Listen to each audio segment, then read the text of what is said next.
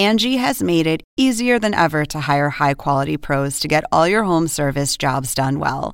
Just bring them your project online or with the Angie app, answer a few questions, and Angie will connect you with local pros who match your specific needs. Or book a service instantly at an upfront price. So join the millions of homeowners who use Angie to care for their homes and get your next home service job done well.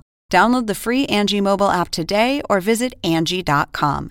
That's A N G I.com. Oppenheimer presenta. Llega a usted por cortesía de Arcos Dorados.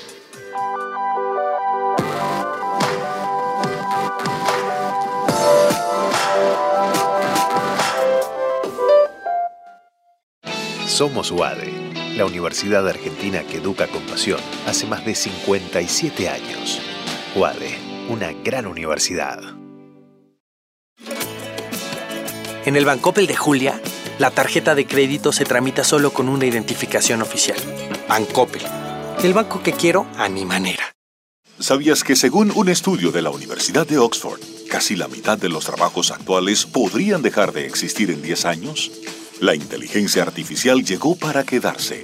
¿Cómo te va a afectar la automatización? ¿Cuáles son los trabajos del futuro?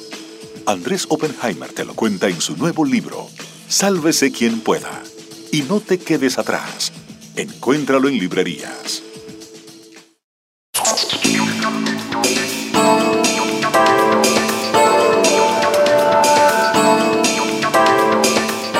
Hola, ¿qué tal? ¿Cómo les va? Soy Andrés Oppenheimer. Gracias por estar con nosotros. Hoy vamos a hablar sobre Afganistán y sobre Cuba. El otro día leí un artículo de un académico de la Universidad de Macalester College en Minnesota que me llamó muchísimo la atención. El artículo se titula El próximo colapso de los talibanes. Y dice que los festejos actuales de los talibanes tras la retirada de las tropas de Estados Unidos, tras la derrota de Estados Unidos en Afganistán, van a durar muy poco.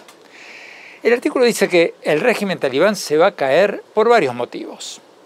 Por las luchas internas entre los propios talibanes, por los ataques de grupos islámicos rivales como el ISIS-K, el grupo que hizo el ataque al aeropuerto recientemente, y por la crisis humanitaria que se avecina en Afganistán.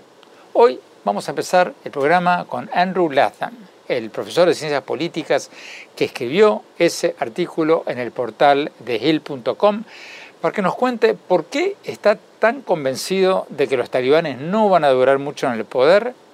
Y la otra gran pregunta, la otra gran pregunta que nos concierne a todos, si Afganistán se va a volver a convertir en una base de ataques terroristas contra Occidente.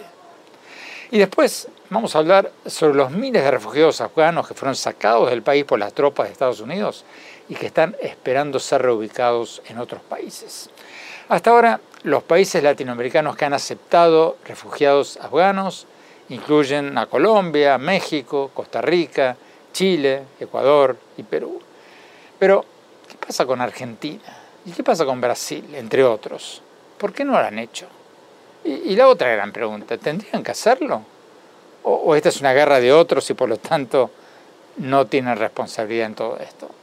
Vamos a preguntar todo esto al vocero para América Latina del Alto Comisionado de las Naciones Unidas para Refugiados, William Spender. Y más tarde en el programa, Cuba. Vamos a cambiar de tema y hablar de lo que está pasando en Cuba, porque ya han pasado casi dos meses desde las protestas masivas de julio en Cuba, donde miles de cubanos salieron a pedir libertad, vacunas y comida. Fueron las más grandes manifestaciones antigubernamentales que se recuerden en la historia reciente de la isla, por lo menos desde el maleconazo de 1994. Hubo cientos y cientos de detenidos. ¿Qué ha pasado desde entonces? ¿Cambió algo o no cambió nada? Un reciente artículo de Wall Street Journal señaló que las protestas del 11 de julio fueron algo nuevo. Algo nuevo en Cuba no solo por su tamaño, sino porque un gran número de los manifestantes que participaron en esas protestas eran afrocubanos.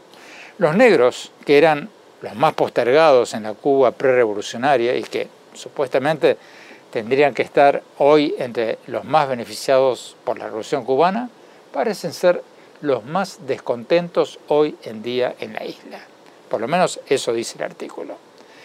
¿A qué se debe eso? Hay una explicación económica muy interesante. Se las vamos a contar.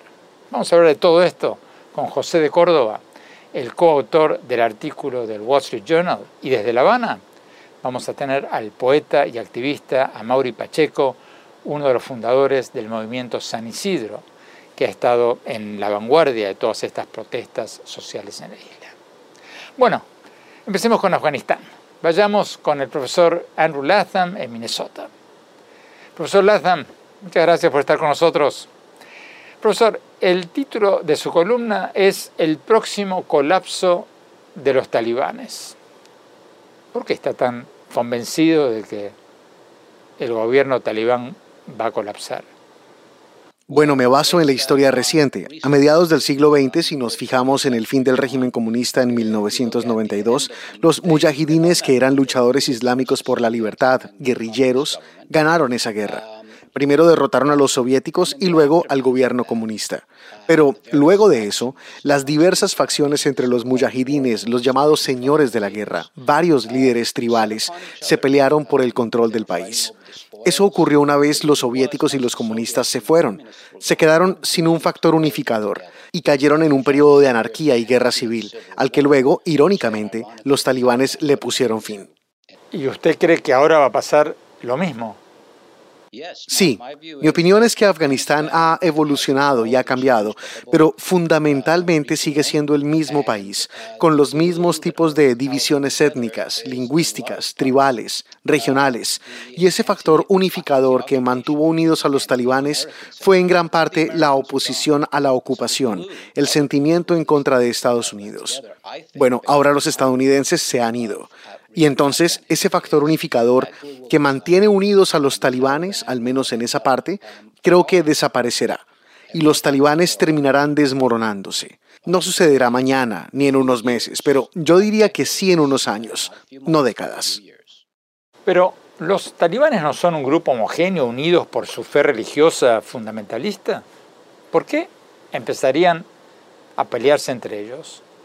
Bueno, si piensas en las fuerzas que mantienen unidos a los talibanes, yo he hablado de una que es la ocupación extranjera, pero hay otras dos cosas importantes. La primera es una infraestructura religiosa. Los mulás, que son una cadena de mando que trasciende las diferencias étnicas y tribales, tienen eso a su favor, y eso podría resultar siendo un factor decisivo. La otra fuerza de unidad que tienen, bien lo señalas, es que se adjudican ser abanderados del verdadero Islam y eso les da a los líderes de los talibanes un gran capital político, siempre que puedan decir que son los guardianes de la pureza islámica frente a los infieles y frente a los musulmanes no muy buenos. Eso también les ayuda a mantener unido su movimiento. Pero hay factores en marcha que incluso podrían socavar ese reclamo de liderazgo islámico. Vemos el conflicto entre los talibanes y los llamados ISIS-K, el Estado Islámico de Corastán, que afirma ser mucho más puro en términos islámicos, afirma ser el verdadero guardián del Islam. Y este es solo uno de varios grupos. ¿Pero qué responde usted al argumento de que los talibanes van a estar más fortalecidos simplemente porque van a tener miles de millones de dólares en armas dejadas atrás por las tropas de Estados Unidos? ¿No hará eso a los talibanes mucho más fuertes que la última vez que estuvieron en el poder? Sí, y algunas de esas armas las usarán por mucho tiempo. Las armas pequeñas estadounidenses, como los rifles M16 que ya se ven en fotos, que los talibanes los están usando, en lugar de las A-47 soviéticas de hace 40 y 50 años. Esas van a estar en circulación y en uso durante mucho tiempo. Me pregunto por los helicópteros Apaches de combate. Me pregunto cuánto tiempo estarán en condiciones de volar, no solo en términos de repuestos, sino de conocimientos técnicos. Se trata de una infusión masiva de armas pequeñas y ligeras, que estoy seguro de que es muy bienvenida por parte de los talibanes. Entonces, si usted tiene razón y el gobierno talibán implosiona, ¿qué pasa? ¿Qué va a pasar después? De nuevo, si miramos hacia atrás, a la era postcomunista, postsoviética, tuvimos una guerra civil. Teníamos varias facciones, tribus, comunidades enfrentándose entre ellas. Algo de eso tiene que ver con la codicia y viejos agravios. Ya sabes, historias antiguas por saldar en esa parte del mundo. Algo tiene que ver también con el acceso a la riqueza mineral. Afganistán tiene elementos de tierras raras, litio, petróleo, tiene todo tipo de cosas que son fuente de riqueza. Y la gente, las facciones, van a competir por eso. Y luego, por supuesto, está el comercio ilícito de amapolas, opio y los productos de esos cultivos. Por lo tanto, el botín de guerra, por así decirlo, está en juego. Y todo Afganistán es un país pobre, pero tiene mucha riqueza potencial. Y creo que habrá muchas luchas internas por esa riqueza. Finalmente, si eso pasa, ¿cuáles son las implicaciones para el Medio Oriente, para Estados Unidos, para todo el mundo? Bueno, primero creo que es importante señalar las implicaciones humanitarias, y eso será tanto dentro de Afganistán como más allá de sus fronteras. Habrá refugiados, por ejemplo. Ya hay un desafío de refugiados, aunque aún no es una crisis en varios países vecinos de Afganistán, pero creo que lo más importante también es la posibilidad de que resurja una amenaza terrorista una amenaza terrorista fundamentalista islámica radical, tal vez dirigida hacia Estados Unidos o hacia algunos de los vecinos de Afganistán. Me viene a la mente China, y esa es la gran incógnita. Y también está el riesgo de inestabilidad en Pakistán, Tayikistán y Uzbekistán.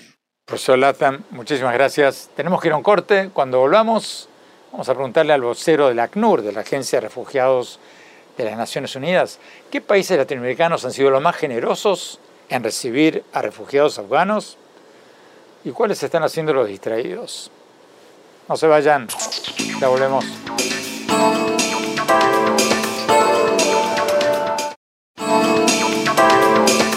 Gracias por seguir con nosotros. Según un reporte de CNN, los militares estadounidenses evacuaron a más de 122.000 personas de Afganistán desde finales de julio. Muchos de ellos, muchos de estos refugiados, están en Qatar y otros países esperando ser reubicados en otros lugares.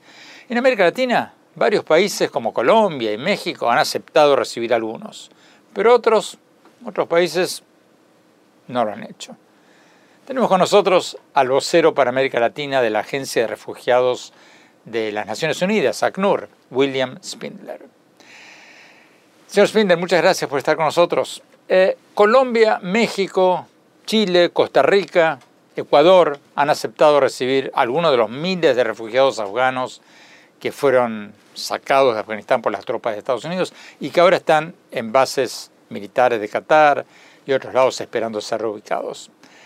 Aparte de esos cuatro países, ¿hay otros países latinoamericanos que están en proceso de recibir refugiados afganos?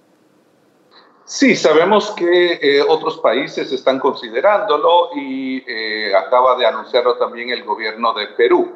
Eh, todos estos anuncios por parte de países latinoamericanos son algo que muestra la gran solidaridad que ha tenido siempre América Latina eh, con el resto del mundo y también con personas eh, dentro de nuestro propio continente, obviamente. Eh, pero hay que hacer una diferencia entre estas personas que están siendo evacuadas por esencialmente Estados Unidos y otros países occidentales que han evacuado a sus ciudadanos de Afganistán y también algunos de los afganos que trabajaban para el servicio consular, para las embajadas, para las fuerzas militares de estos países. Estas personas eh, son un número eh, bastante reducido, digamos, comparado con eh, los 3 millones y medio de afganos que han sido desplazados dentro de su país y la inmensa mayoría de los cuales no pueden salir de su país. Entonces, en este momento que se han terminado ya las evacuaciones, de parte de Estados Unidos y otros eh, países occidentales, ahora debemos concentrarnos en la emergencia humanitaria que se está desarrollando y probablemente se va a intensificar dentro de Afganistán. Ustedes en ACNUR están lamentando el hecho de que otros países como Brasil y Argentina no estén ofreciendo, por lo menos hasta este momento, asilo a, a refugiados afganos? Estos países que mencionó usted, Brasil, Argentina, de hecho han recibido refugiados afganos en el pasado. Eh, hace unos 20 años hubo un programa de reasentamiento de refugiados afganos en los cuales Argentina, Brasil y Chile participaron.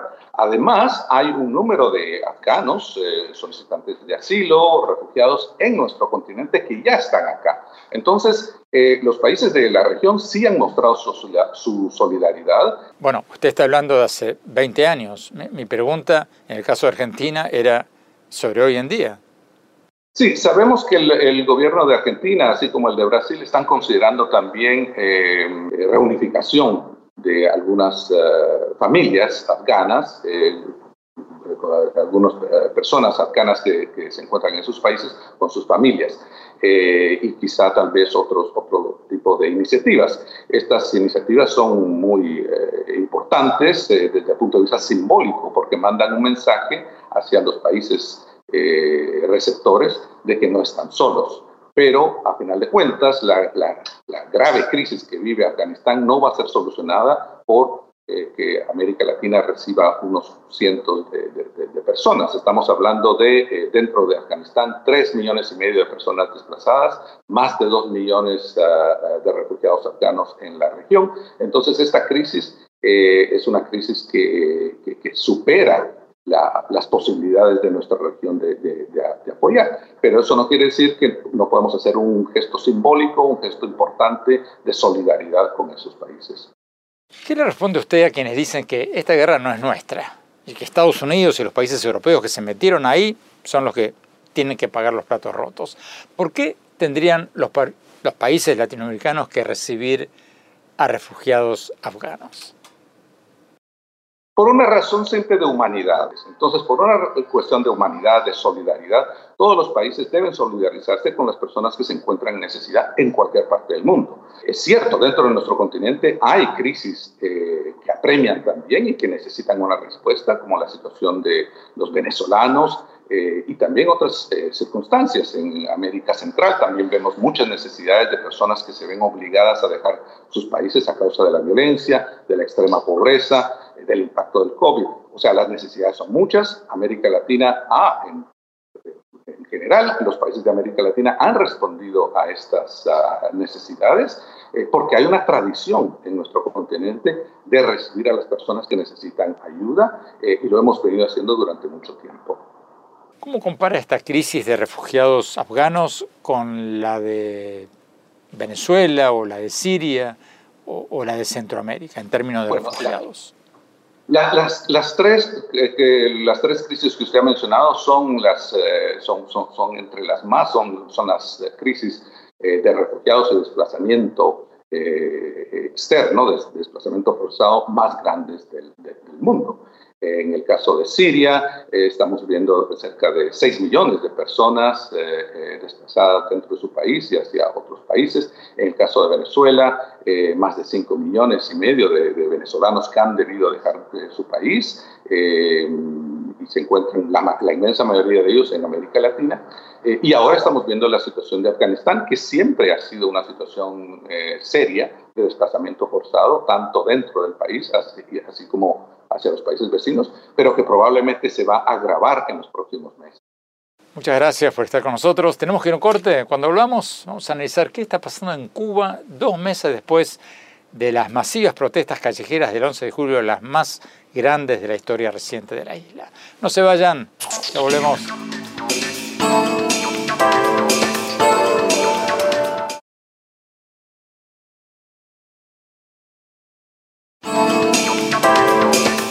Gracias por seguir con nosotros. Ya han pasado varias semanas desde las masivas protestas callejeras del 11 de julio en Cuba. ¿Qué ha pasado desde entonces? ¿Cambió algo o no cambió nada? Como les contaba al principio del programa, hace pocos días salió un artículo en el Wall Street Journal que llamó muchísimo la atención. El artículo decía que además de ser las manifestaciones más masivas de la historia reciente de Cuba, fueron novedosas, fueron algo nuevo porque un gran número de los manifestantes y de los arrestados en las protestas eran afrocubanos. ¿Cómo se explica eso? Si los negros teóricamente iban a ser los grandes beneficiarios de la revolución cubana. Vamos con José de Córdoba, coautor del artículo del Wall Street Journal, corresponsal del periódico Wall Street Journal en México. José, gracias por estar con nosotros. José, tu artículo del Wall Street Journal dice que quienes participaron en las protestas del 11 de julio en Cuba fueron en su gran mayoría o en gran medida afrocubanos. ¿En qué te basaste para, para decir, para escribir eso? Antes, antes del 11 de, de julio, de las protestas del 11 de julio, nosotros escribimos otra nota sobre la canción que se convirtió en el himno de las protestas, que es eh, Patria y Vida, que fue compuesto, como tú sabes, por eh, diferentes raperos, artistas fuera de Cuba y dentro de Cuba. Todos, todos eran afro, afrocubanos, muchos de ellos del movimiento San Isidro, que es un grupo de vanguardia de, de artistas visuales y de, y de músicos, muchos de ellos afrodescendientes o afrocubanos. Y por ahí empezamos a, notar que había mucho descontento en, precisamente en barrios marginados, barrios negros de La Habana.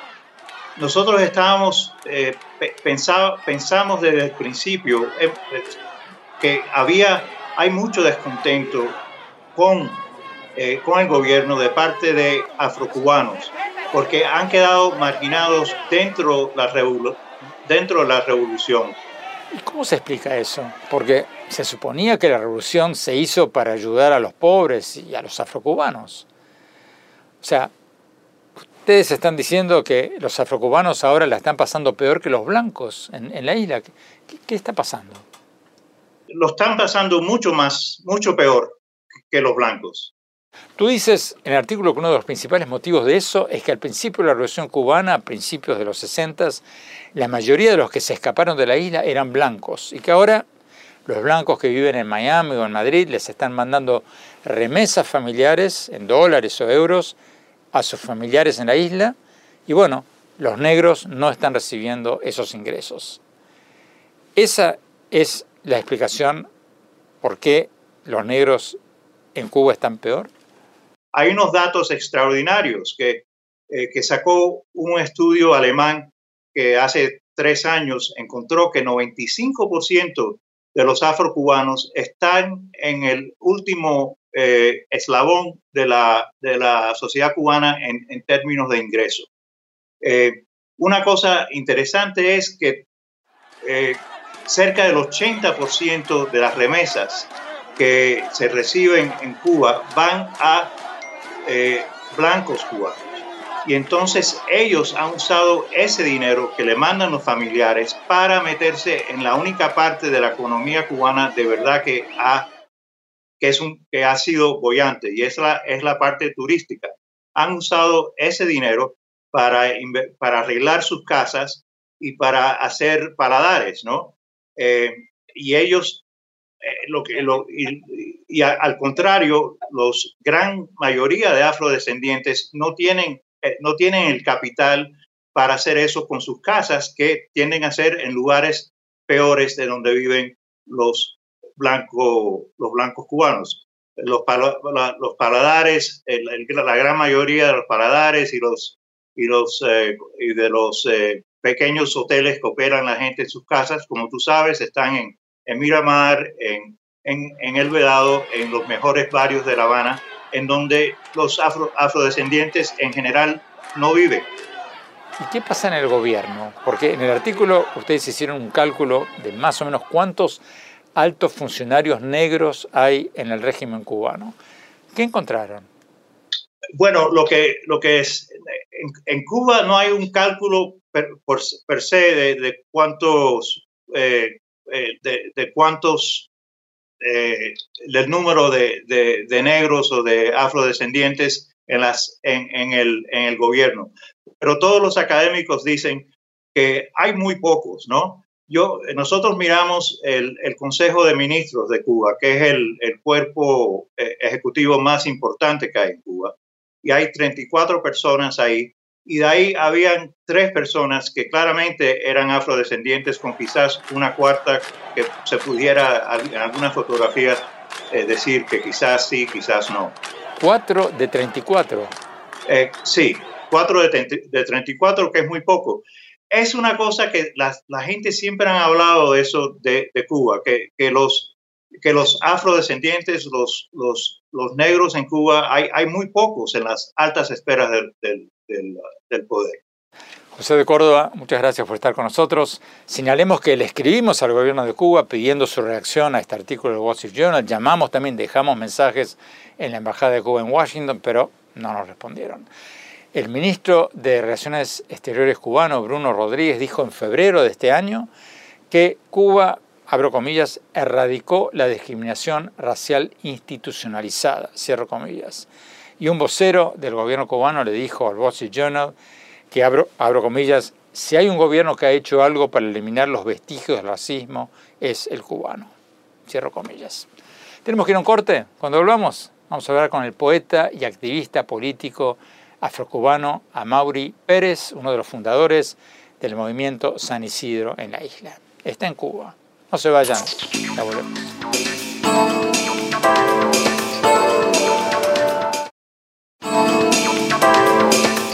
Gracias por seguir con nosotros. Estamos hablando sobre qué pasó en Cuba después de las masivas protestas del 11 de julio y sobre el artículo de Wall Street Journal según el cual la mayoría de los que participaron en esas manifestaciones eran afrocubanos, negros. Es un dato interesante porque se suponía que los negros iban a ser los grandes beneficiarios de la revolución cubana. Hace poco hablamos con Amaury Pacheco, uno de los líderes del movimiento San Isidro. Es el grupo de artistas que ha estado en la vanguardia de las protestas contra el régimen de Cuba. Veamos lo que nos dijo.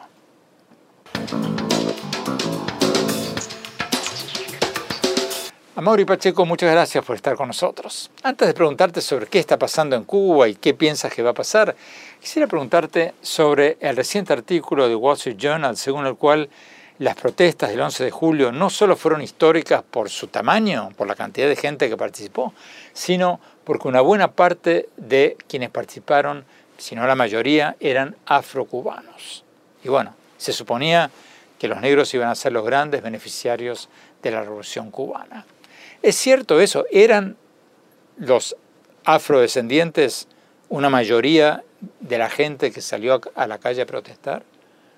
Bueno, eh, prácticamente sí, una gran mayoría. Primeramente, pues, yo vengo del barrio de San Isidro, que es un barrio marginal, es decir, donde se fundó el movimiento de nosotros, es un barrio que está en, eh, eh, cercano al puerto y sabemos que en cada uno de los barrios de La Habana, vieja, cualquiera de los barrios, la mayoría de las personas son negros son afrodescendientes. Indiscutiblemente, además, son las personas eh, con menos posibilidades dentro de la nación cubana. Eso está más que, eh, eh, eso se sabe, ¿me entienden? Yo lo que siento que hay algunas mm,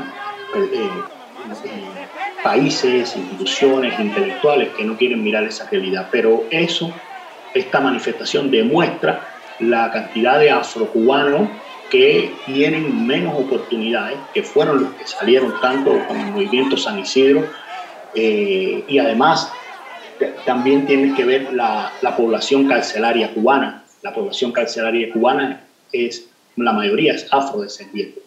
Así te das cuenta en ese sentido eh, cómo y es realmente que eh, la mayoría son afrocubanos, teniendo en cuenta que Cuba es un gran mestizaje también. Pero los afrocubanos son los más despalidos en la realidad y por lo tanto son los que más sufren, son los que no tienen remesa, son los que menos tienen remesa popular con propiedad. Explícanos eso, por favor, Amaury. Muchos de los cubanos que emigraron al principio eh, de, la revolución básicamente eran la mayoritaria, mayoritariamente blancos, ¿no? Y por lo tanto, esas remesas eh, llegaban, eh, daban otras oportunidades a las personas que querían blancas, pero los negros no tenían esa oportunidad. Y, eh, pero sí, de alguna manera, los negros estaban muy conectados con todo lo que la revolución le había dado en un comienzo.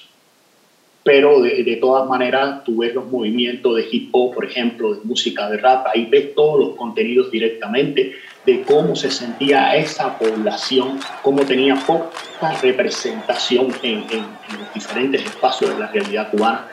Eh, el racismo en Cuba es no, eh, es, no es sutil, es directo, ¿entiendes? Y claro, claro, eh, ¿cómo decirte? los niños, bueno, tienen derecho a la escuela, lo tienen todo, pero debajo de todas maneras tú sientes el, el, racismo, ¿no? Un racismo con un velo que, que, prácticamente parece que no existe, pero existe totalmente en la realidad cubana.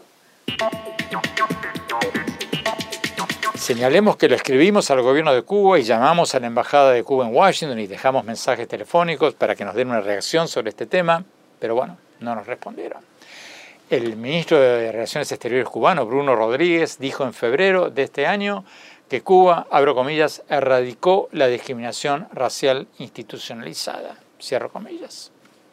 Tenemos que ir a un corte. Cuando volvamos, le vamos a preguntar a Mauri Pacheco qué está pasando ahora en la isla, qué ha cambiado desde las protestas del 11 de julio. No se vayan, ya volvemos.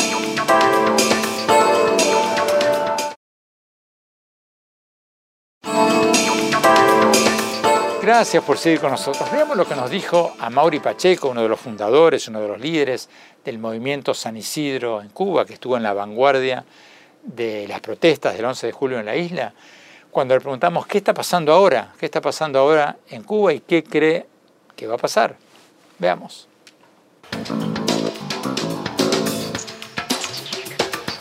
¿Cómo ves el futuro próximo, inmediato en Cuba? Bueno, eh, eh, como yo veo el futuro inmediato de Cuba, eh, primeramente ya están las bases dadas, ¿no? Primer, está, bueno, primeramente está una economía depauperada, está el cubano que ha decidido levantar su voz. todo esto permite a que eso no aparezca un nuevo territorio el territorio este que tanto hemos esperado, el territorio que debemos construir, porque este es el primer paso, ¿no? Este es el principio del fin, ¿no? Y los cubanos, yo lo veo que ahora como nos hemos conectado a nivel global, es decir, porque esto ha permitido que muchos cubanos del mundo, no solo los que están aquí en Cuba, que diríamos que es la base, no que están frente al régimen, sino también los cubanos. Hemos recibido apoyo de todos los cubanos en, el mundo, ¿no? Se han manifestado en sus diferentes embajadas. Eso me habla de un nuevo presente y un futuro que está por, por, por, eh, llegar, un futuro que nosotros estamos haciendo con nuestras propias manos. Y son las inteligencias múltiples de los cubanos en todas partes del mundo donde ya se ha perdido definitivamente el miedo, ¿no? Y el cubano ha, optado por patria y vida, es decir, patria y vida, es decir, la prosperidad de la nación pasa por ese cambio social, por ese cambio político, por esas nuevas percepciones y está ocurriendo ya, eso está ocurriendo eh, por debajo de la nacionalidad, está ocurriendo por fuera y por dentro. Mauri, tú, tú mencionabas recién el tema de las redes, las redes sociales. ¿Hasta qué punto tienen acceso a las redes los cubanos de a pie. Y bueno, ¿qué podría hacer el resto del mundo para darles más acceso al Internet al cubano medio? Bueno, las redes han sido eh, un, eh, y son, han sido y serán un gran instrumento de conectividad con el, pueblo cubano. Esto ha llevado a despertar directamente. Yo pienso que mantener eh, que los cubanos tengamos eh, posibilidad de compartir la Internet, es la posibilidad de visualizar lo que ocurre dentro, es eh, la posibilidad de que el gobierno no cometa ninguna, de las, ninguna atrocidad a espalda del mundo.